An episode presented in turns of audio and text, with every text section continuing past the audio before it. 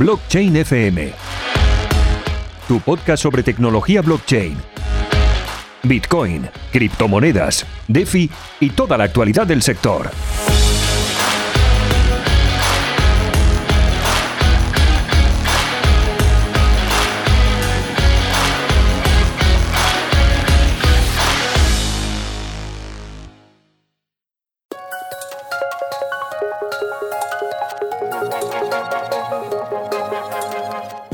Blockchain FM está patrocinado por el Instituto de Blockchain. Desde 2017, el Instituto Blockchain es el referente formativo aplicado a negocios con certificación internacional. Fórmate en blockchain y obtén beneficios con nuestra plataforma de inversión basada en el mundo cripto. Podrás encontrar toda la información en www.institutoblockchain.com.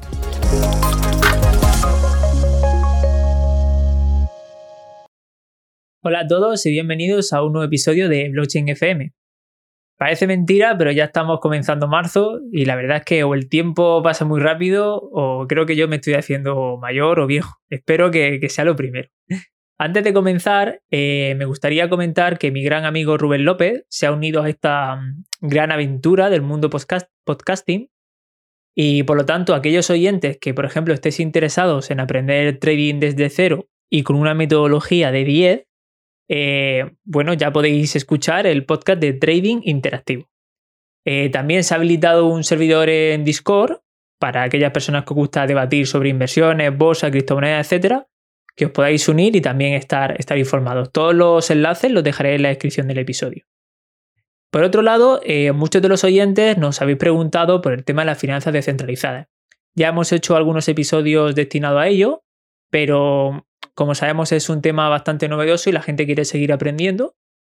Y como ya he comentado yo también en otras ocasiones, eh, no me considero alguien muy especializado en ello. Por esta razón hemos traído como invitado a Daniel Valdés, CEO de Bambú Defi, y esperamos que él pues, nos arroje un poco más de luz ¿no? en este nuevo mercado. Así que buenas tardes, Daniel, ¿cómo estás? Buenas tardes, eh, perfectamente. Lo primero, darte las gracias por invitarme a Blockchain FM y bueno, por invitarme a mí, no, por invitar realmente a todo el equipo, que soy una pequeña representación de él. Y espero estar a la altura del podcast y poder ayudar todo lo posible a tus oyentes. Muchas gracias a ti por, haber aceptado la invitación. Y para comenzar, eh, me gustaría que te presentaras a ti como persona primero y que luego nos contaras un poco tu experiencia dentro del ecosistema blockchain o, las finanzas.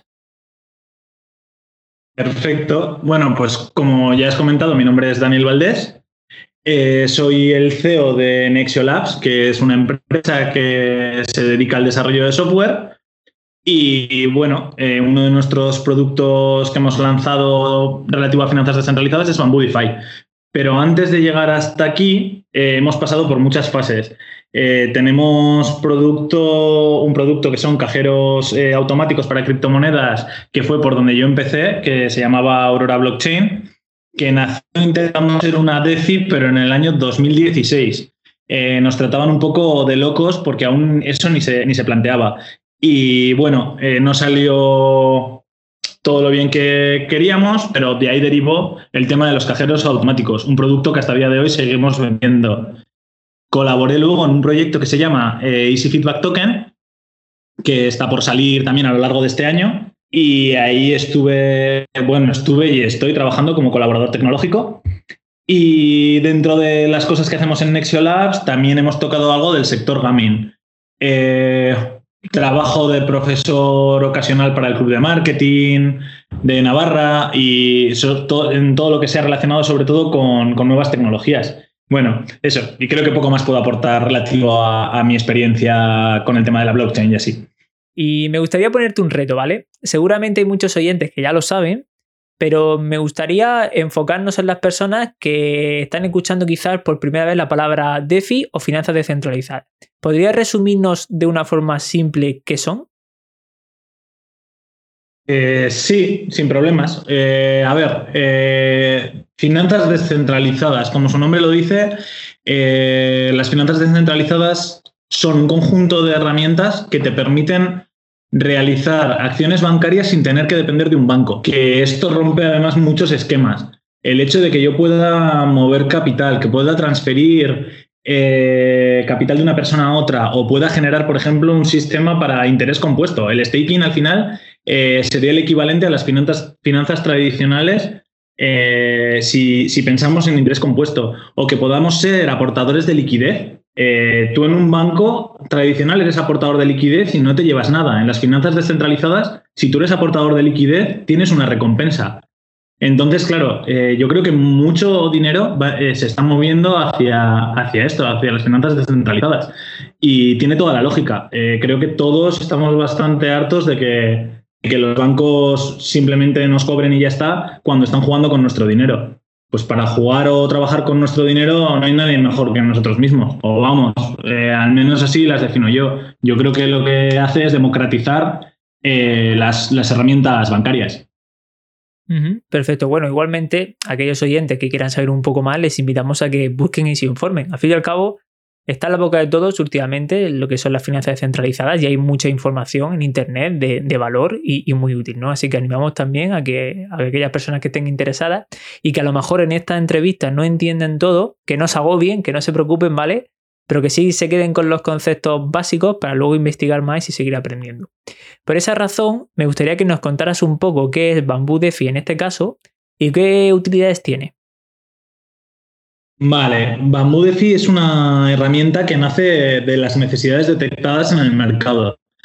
Eh, vimos que era necesario dar una interfaz eh, amigable a los usuarios nuevos que entraban a este ecosistema, porque hay muchas herramientas que funcionan muy bien y tienen muchos usuarios, pero son siempre gente que ya está metida en este mundillo y que entonces eh, saben muy bien cómo funciona todo. Entonces, hemos intentado juntar diferentes productos dentro de uno mismo que van desde eh, poder ser un aportador de liquidez, que hemos hablado antes, que sería, por ejemplo, aportar dinero en, los pools y, llevarte una comisión a cambio de aportarlo, hasta, por ejemplo, un sistema de lending o de, crédito peer-to-peer entre particulares. Entonces, claro, eh, se genera un one-stop, o sea, un único sitio de parada donde cualquier necesidad bancaria que tengas vas a poder intentar solucionarla. Sí que es verdad que existe la limitación de la transacción con criptomonedas, pero bueno, eh, me imagino que todos los que entran a tu podcast a escucharlo tienen algún tipo de relación y hoy en día ya es mucho más fácil. Eh, herramientas como estas hace seis años sería imposible plantearlas por la dificultad de acceso a, criptomonedas que te encontrabas en el mercado.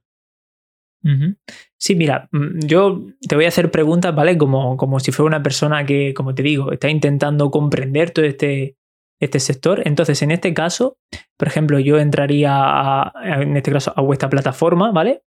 que como nos has comentado es más eh, enfocada en la usabilidad de las personas, ¿no? Que pueda ser todo más entendible.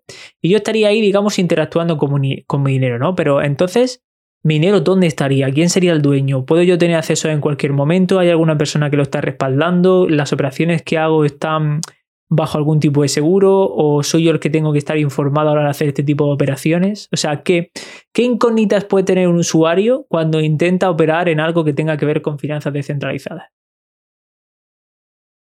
Vale, eh, como en casi todas las plataformas de finanzas descentralizadas, el usuario es el responsable de su, dinero porque interactúas directamente desde tu cartera digital. Me da igual lo llames Metamask o lo llames eh, Trust Wallet, eh, vas a estar interactuando tú. El dinero nunca cambia de manos. Sí que es verdad que cuando trabajas como aportador de liquidez o cuando lo dejas en stake para hacer interés compuesto, el dinero pasaría a estar en un contrato inteligente y no está en tu mano, aunque lo puedes retirar en cualquier momento.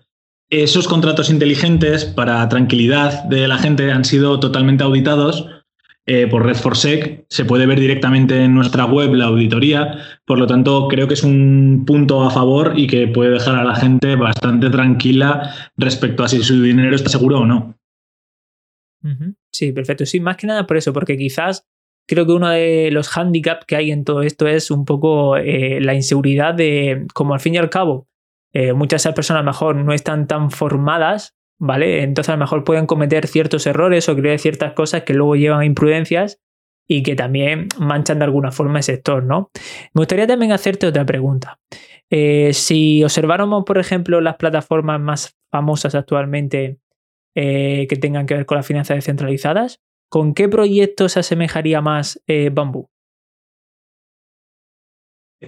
un proyecto como Bambú realmente es una mezcla de varias de ellas porque dentro del ecosistema de Bamboo DeFi puedes tener un sistema de eh, de intercambio de criptomonedas, como puede ser el DEX eh, o, el intercambio descentralizado de, de, Uniswap, pero también tienes un sistema de loterías como puede ser el, pues no sé, el de, otras herramientas que he visto. Y luego, dentro del sistema de créditos, eh, estaríamos acercándonos más a AVE, que es un proyecto con el que tenemos bastante relación, hemos coincidido en varias charlas y la verdad que a mí me encanta. Y sí que es verdad que aunque intentamos diferenciarnos de ellos, eh, ofreciendo más cosas dentro del lending, de los créditos, perdón, eh, podemos decir que somos un mix entre Uniswap, eh, PancakeSwap y, y Aave. No me gusta, también hay que decir que no me gusta compararme, porque dentro de que somos un mix, no somos un copycat, no somos una copia. Hemos elaborado todo nuestro código prácticamente desde cero y lo que no ha sido elaborado prácticamente desde cero es porque, por ejemplo, el router que utilizamos para enrutar las, para mover las operaciones, las transacciones de los usuarios, es muy similar al de Uniswap, ya que está basado en su código. Y aunque tiene mejoras de seguridad y mejoras de ahorro de gas, eh, no deja de ser suyo. Sí, entiendo, como que habéis cogido lo mejor de otros sitios, pero no a nivel de código, sino a nivel de funciones, ¿no? Y lo habéis aplicado algunas de ellas en vuestro, en vuestro sistema pero con vuestra marca y con vuestra metodología, ¿cierto? Efectivamente, sí. Nos hemos fijado un poco en lo que estaba funcionando en el ecosistema y hemos intentado eh, juntarlo. De hecho, dentro de los inversores que hubo inicialmente, eh, hay algunos que hacen la broma de lo de que el panda va con una navaja suiza debajo del brazo. Porque, claro, eh, cualquier cosa que vemos que, que, puede interesar para el protocolo, intentamos fagocitarla, uy, qué palabra más, más rebuscada. Intentamos eh, adaptarlo a, las necesidades de, los usuarios. Bueno, has mencionado lo del panda. ¿Hay alguna razón en concreta por qué un panda tiene algún significado concreto? Eh, bueno, dentro de la oficina, dentro de Nexio Labs, es un animal que nos gusta mucho. dentro del departamento de videojuegos, nuestra marca se llama Panda Games y la verdad que nos identificamos mucho. Y a la hora de estar buscando imagen para, nuestra DeFi, eh, nos estábamos volviendo locos porque no sabíamos hacia dónde tirar. Y llegó un momento en el que dijimos, jolín, pues vamos a hacer un panda, que es una imagen que todo el mundo conoce, va a ser muy reconocible, porque ya hay gente que nos dice, ah, estos son los del panda, tal cual. Entonces, eh, yo creo que, buscábamos ese, impacto. Sí que también, eh, a raíz de lo del panda, nos hemos enfocado mucho hacia el mercado asiático, porque pues, la criptomoneda se llama bambú, eh, la imagen es un panda y las primeras casas de cambio donde nos hemos lanzado eh, son principalmente asiáticas. Entonces sí que tenemos una orientación bastante clara hacia dónde, hacia dónde estamos apuntando con, con nuestra imagen. Perfecto. Bueno, eso siempre es interesante, ¿no? Porque al fin y al cabo que hay una imagen detrás también da confianza, ¿no? Y sobre todo con el tema de la confianza quería también hacerte otra pregunta, aunque ya nos has dado alguna pincelada. Eh, para el tema de la confianza de posibles inversores o inversores actuales, eh, ¿este tipo de proyectos se está cumpliendo con todas las posibles normativas? O sea, ¿qué herramientas le estáis dando a esos inversores para que tengan esa tranquilidad? Vale. A ver, eh, nosotros lo primero somos un equipo, o sea, con cara, con DNI, con dirección, con todo. En exiolabs.com nos podéis visitar y vernos la cara a todo el mundo. Y somos una empresa que está cumpliendo con la normativa de la CNMV. ¿Por qué? Porque en preventa no vendimos ni a más de 150 personas ni recaudamos más de 5 millones. Eh, optábamos o quisimos hacer una recaudación de unos 500.000 euros, que es lo que conseguimos. Conseguimos 490 y 7.000, creo, si no, si no, recuerdo, si no recuerdo mal. Eh, luego, todo nuestro código eh, ha sido auditado por Red4Sec, es una empresa que ha auditado el código de proyectos como Nano, Neo, audita muchos de los proyectos que entran a KuCoin, que es una casa de cambio de las importantes. Y luego, bueno, tenemos departamento legal dentro del mismo equipo para tener un poco esa seguridad jurídica que necesitamos. Y además, todo nuestro white paper, toda la documentación que te puedes descargar de la web, eh, ha sido auditada por Pulsar Capital, que es una EAFI, que era otra de las normas que nos ponía la CNMV para poder vender eh, nuestro producto aquí en España. Eh, la verdad que si me quiero comparar con otras DeFi que han salido sin haber equipo y sin tener ningún tipo de regulación, damos o creo que damos bastante tranquilidad a los inversores. Perfecto. Bueno, eso siempre viene de lujo, ¿no? Sobre todo, por eso lo, que siempre estamos hablando, ¿no? Me gusta verme en la piel de una persona pesimista porque al fin y al cabo, eh, cuanto más mm, dudas se puedan resolver acerca de un proyecto, luego también es más fácil que pueda escalar y que otras personas puedan entrar, ¿no? Y que pueda tener mayor visibilidad. Eh, por esa razón, eh, por ejemplo, si un oyente estuviera interesado, en este caso en vuestro token, ¿cómo podría conseguir Bambú? Bambú me refiero, o sea, el nombre del token entiendo que es bambú, ¿no? Eh, sí, el nombre del token es bambú. Y bueno, ahora mismo estamos listados en mxc.com, que es una casa de cambio china, pero que bueno, está traducida a varios idiomas. Eh, uno de ellos el castellano, si no estoy equivocado, aunque yo suelo trabajar directamente en inglés. Eh, también podría comprar directamente en Uniswap, que es una de las casas de cambio descentralizadas más grandes que hay. Y luego estamos en un intercambio muy pequeñito que se llama TokPy, que, bueno, realmente son esos tres sitios donde podrían comprarlos ahora mismo. Estamos pendientes de listarnos en más, en más casas de cambio. Ah, mira, el 28, el domingo nos listamos también en ChainX, que es una casa de cambio pequeñita que tiene base coreana. Aunque los oyentes de este podcast creo que no se van a registrar porque los de ChainX directamente la tienen en coreano. Eh, van muy enfocados a, su público. Y si tuvieras que recomendar entonces una para el oyente español, en este caso, el que está escuchando ahora mismo el episodio, ¿cuál de esas eh, recomendarías? ¿Se siente cómodo con las casas centralizadas? mxt.com, seguro, porque es la que, la que más volumen diario tiene. Ahora mismo estamos moviendo en torno a un millón, un millón doscientos eh, diarios. Y si no se siente cómodo con las casas de cambio centralizadas, pues le tocaría pasar por Uniswap y, y comprar desde allí, que es una casa de cambio, bueno, que es un AMM descentralizado. Perfecto. Bueno, en este caso Uniswap, bueno, tiene bastante confianza, ¿no? Y casi muchos de los proyectos están ahí también alojados. Así que bueno, en este caso, como, como has comentado, recomendamos ese tipo de, de, casas y dejaremos también los links y los enlaces en la nota del programa para que si alguna persona quiere acceder a ellos y no sabe muy bien cómo se escribe, no sabe cómo acceder, dejaremos todo ahí abajo eh, en la descripción del episodio. Eh, quiero hacer también eh, una pregunta más con respecto al sector, ¿vale? ¿Cuál es tu opinión sincera acerca de esta corriente de, de las DeFi? ¿Crees que se está convirtiendo en algo sólido y con un futuro prometedor? ¿O que quizás ahora mismo estamos en un periodo de moda? es una tiene, mucha tela que cortar, porque están saliendo proyectos que solo buscan el, beneficio rápido y eso siempre obstaculiza eh, la expansión del, del, mercado y de la gente. Porque suelen ser proyectos que nacen, eh, se llevan el dinero y desaparecen. Eh, sí que es verdad que está viendo una madurez, pero que también se está viendo un poco frenada por el coste de las transacciones Ethereum.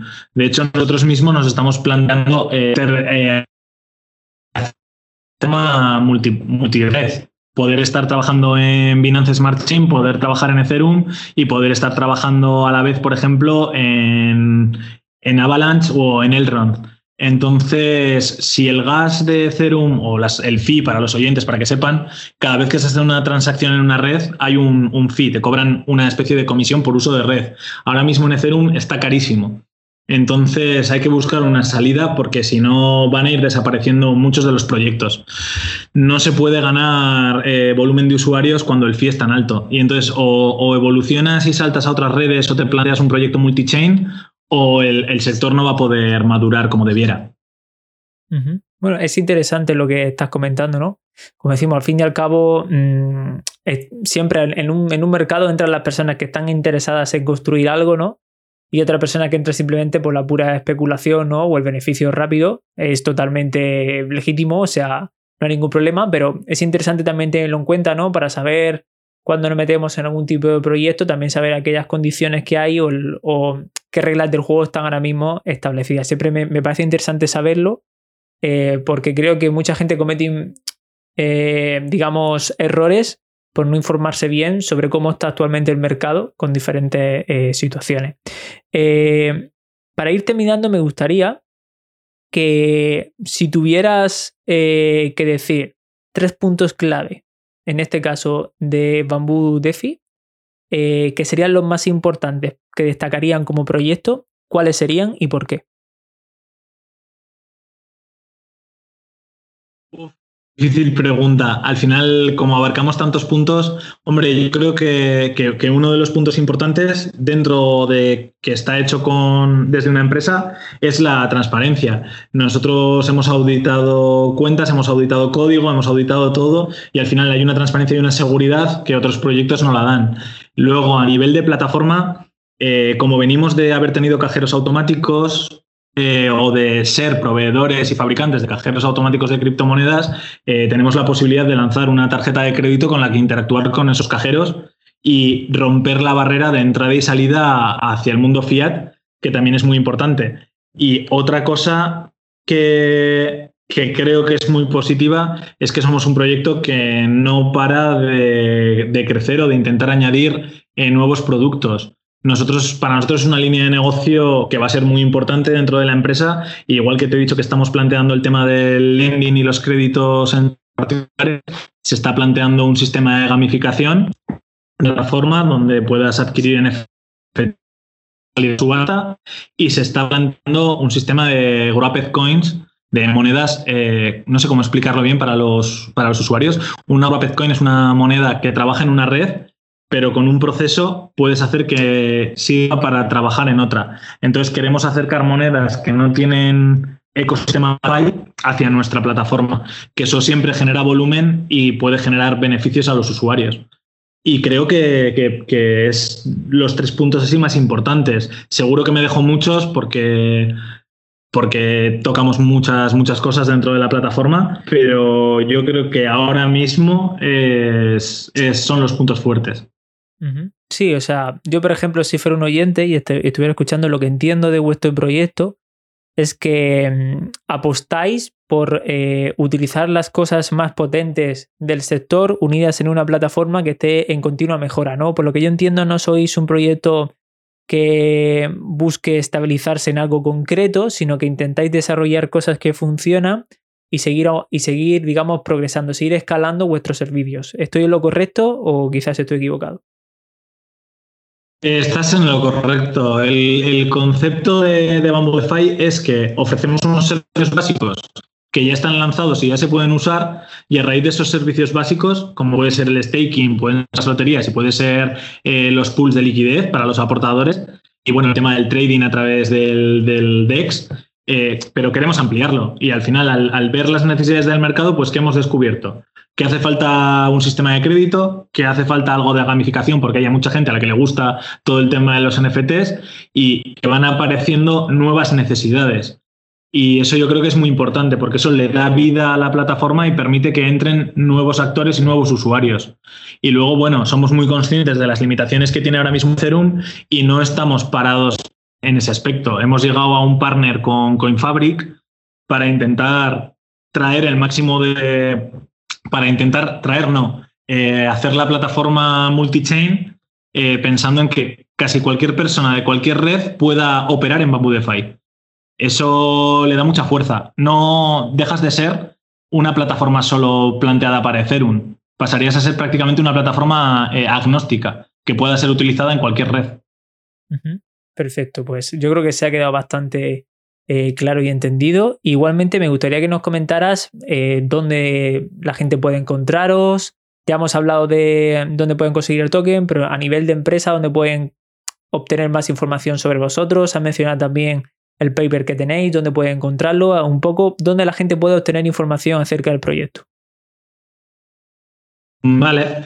Eh, a ver, toda la información está colgada en bambudefi.com En la sección de documentación tienes acceso a la auditoría, al paper y a las donaciones que se han ido haciendo a, caridad. Un detalle bastante curioso que tenemos es que un 5% de lo que recaudamos eh, lo donamos a la cría del panda gigante de Chengdu.